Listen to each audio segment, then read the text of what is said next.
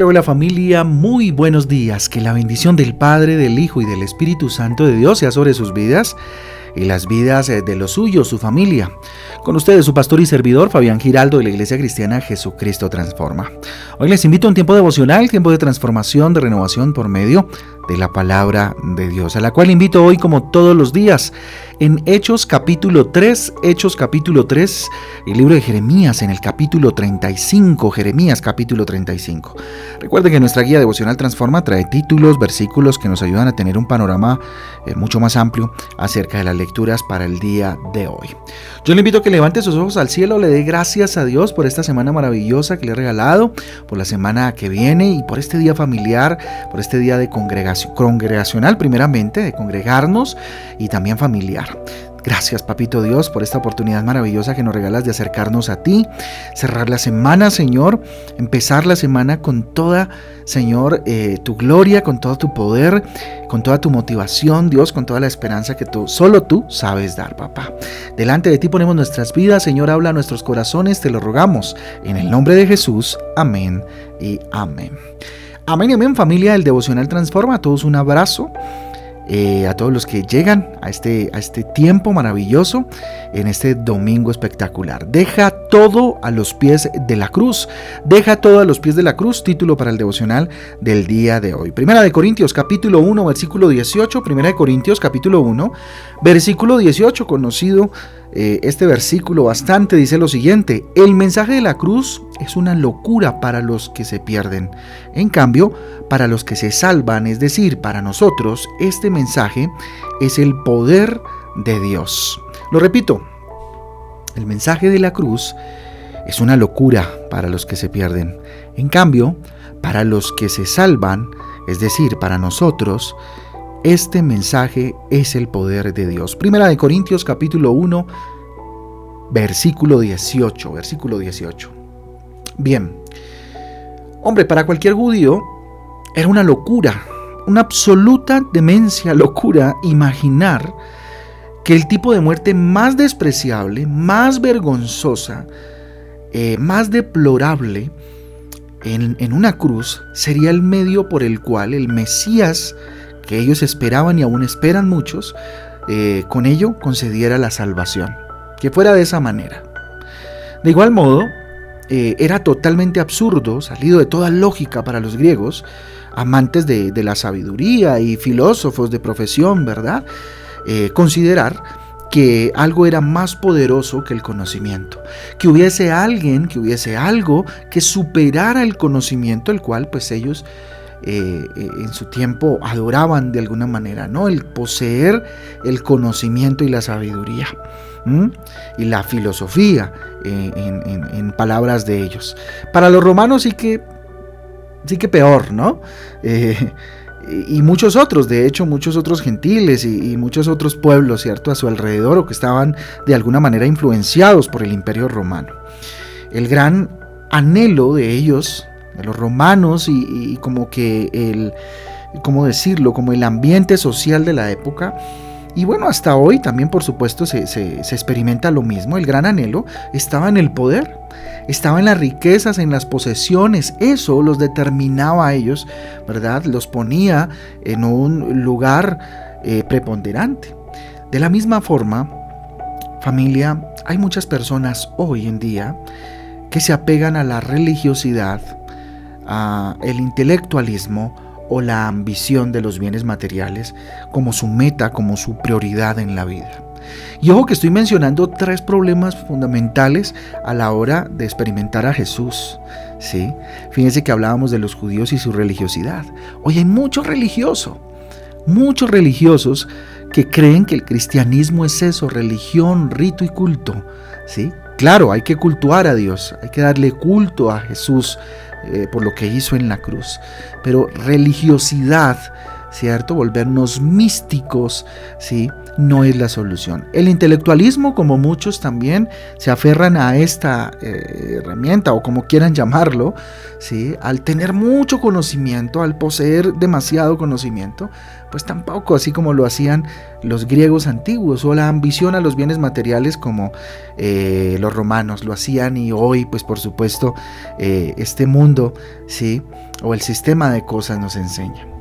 Hay muchos que todavía consideran una locura el mensaje de la cruz, fíjese usted, y se aferran a los recursos humanos, como, como la esperanza, no sé, para tener una vida con sentido, una, una, vida con propósito. Pero la cruz es poder de Dios para los creyentes, dice la palabra. Así que no te preocupes. Ninguna bondad, ninguna sabiduría, ninguna riqueza humana, ningún conocimiento y ciencia humana es capaz de dar las garantías eh, que Jesús nos dio. De dar garantías en esta vida o en la próxima como Jesús nos las dio, como Jesús nos las da de hecho, y como Jesús lo sigue ofreciendo a aquellos que aún no son convencidos en su espíritu por el Espíritu Santo de Dios de la salvación por medio de la locura de la cruz. ¿Ah? Parece raro, pero solo hay una manera de tener una vida con sentido, con significado, con propósito, y es a través de la fe en Jesucristo. Y, su obra redentora, salvífica, su obra maravillosa en la cruz del Calvario. Así que no desprecies el poder del mensaje de la cruz. Muchas veces, aun siendo cristianos y siendo salvos, despreciamos el mensaje de la cruz. ¿Cómo lo despreciamos? Cuando señalamos a otras personas y decimos, no, ¿para qué le comparto de Cristo si está más perdido? Ese quién sabe qué, qué, brujería practicará, ese quién sabe qué vida llevará, ¿cierto? Y nos la pasamos más bien como religiosos señalando por, eh, por cómo se ven las personas, por su atuendo, por sus formas de vestir, su atuendo, por sus formas de hablar, ¿cierto? Antes de llevar el mensaje de la cruz. Entonces desprecio el mensaje de la cruz como si el mensaje no fuera a impactar la vida de aquel que Dios pone delante mío. Así que deposita tus riquezas a los pies de Jesús, a los pies de Jesús. ¿Qué es lo que consideras más valioso en tu vida? Pregúntate en esta mañana. ¿Qué es lo más valioso que tú tienes en tu vida? Medita un instante. ¿Mm? Medita un instante en esa pregunta. Ahora otra. ¿Es por eso que le dedicas tanta fuerza, tanto tiempo? ¿Tu vida entera se la has dedicado? ¿A los bienes? ¿A adquirir conocimiento? ¿Al dinero? ¿A qué? ¿A la religiosidad tal vez? Pregúntate eso en esta mañana e inicia la semana que viene con un enfoque claro de Cristo, con un enfoque claro de lo que significa seguir a Jesús y dejar todo a los pies de la cruz. Ora y entrégate completamente al Señor sin reservas, sin condiciones. No pierdas tiempo con las cosas eh, triviales de esta vida, con las cosas futiles que en última pues van a pasar, ¿no? Pasan, todo lo que en esta vida se nos presenta va a pasar. ¿verdad? El único que no pasa es Dios y su palabra. Así que concéntrate en lo que es más importante. ¿Qué debe ser lo más importante? ¿Mm? Si no es Jesucristo. Deposita a los pies de la cruz todas tus coronas, todos tus méritos personales, tus bienes, tus títulos, todo, ponlo ahí. Reconoce que Jesús es tu mayor riqueza, que no hay otra riqueza más grande que Jesucristo en tu corazón, que Jesucristo como tu Salvador. Por eso pon a los pies de Jesús todo cuanto eres y todo cuanto tengas. Todo enfrente de esa cruz. La cruz que muchos mencionaron fue una locura, la locura de la cruz. Lee la palabra de Dios diariamente como lo invito todos los días y lo seguiré haciendo porque es la forma en la cual Dios nos habla lee la Biblia, o una de las formas más comunes en las que Dios nos habla. A través de ella conocerás mejor a Jesús y encontrarás tu razón de ser, tu propósito, tu sentido. Y el por qué te llamó y por qué eres tan especial para Él. Vamos a orar. Bendito Dios, te damos gracias Padre Eterno por tu presencia, por tu amor. Gracias Señor Jesús por la oportunidad maravillosa Dígale Dios que me regalas en esta bendita y hermosa mañana de estar en tu presencia. Levanto mis manos al cielo, reconociendo tu soberanía, tu poder, reconociendo delante de ti todo lo que soy, todo cuanto tengo. Señor Dios, gracias. Gracias por enviar a Jesús para darnos vida a través de aquella terrible cruz. Ayúdame, dígale Señor, ayúdame a tener a tener a Cristo como prioridad y como lo más valioso en mi vida. Dejo a tus pies, mi Señor, dígale. Dejo a tus pies, mi Señor, todo lo que quiera tomar tu lugar en mi corazón. Solo tú eres mi rey, tú eres mi riqueza, tú estás en el trono, Señor. Perdóname. Perdóname, Señor Jesús, díselo si así tú lo sientes en tu corazón. Pídele perdón a Dios en esta mañana, a Jesucristo, pídele perdón, al Espíritu Santo. Perdóname por apagarme, apegarme, perdón, apegarme, Señor Jesús, a las cosas insignificantes de esta vida, a estas cosas que son momentáneas y pasajeras. Quiero que tú seas mi alegría, quiero que tú seas mi gozo, mi sustento y mi mayor riqueza siempre, Señor Jesús.